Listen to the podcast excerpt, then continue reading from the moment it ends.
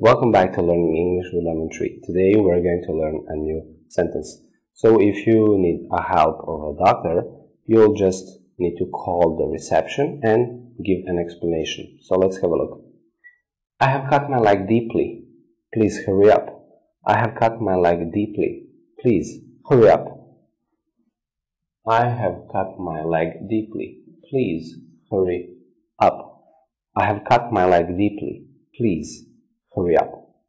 Thank you for watching. See you in the next video.